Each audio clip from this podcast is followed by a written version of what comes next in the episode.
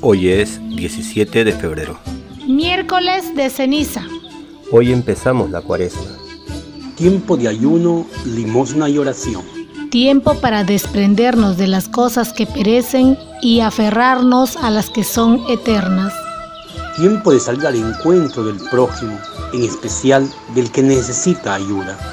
Y tiempo también de encontrarnos con Dios en el fondo de nuestro corazón. Preparémonos pues con mucho ánimo.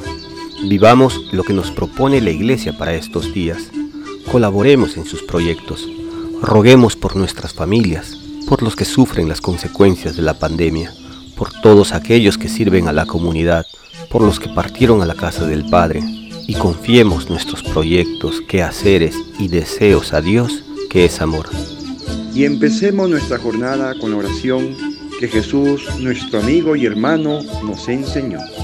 Padre nuestro que estás en el cielo, santificado sea tu nombre. Venga a nosotros tu reino. Hágase tu voluntad en la tierra como en el cielo. Danos hoy nuestro pan de cada día. Perdona nuestras ofensas, como también nosotros perdonamos a los que nos ofenden. No nos dejes caer en la tentación y líbranos del mal.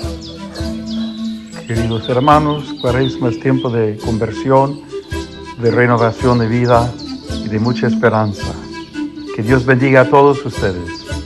Deja siempre y les dé siempre buena salud. En el nombre del Padre y del Hijo y del Espíritu Santo. Amén. Una producción de Alcanto del Gallo.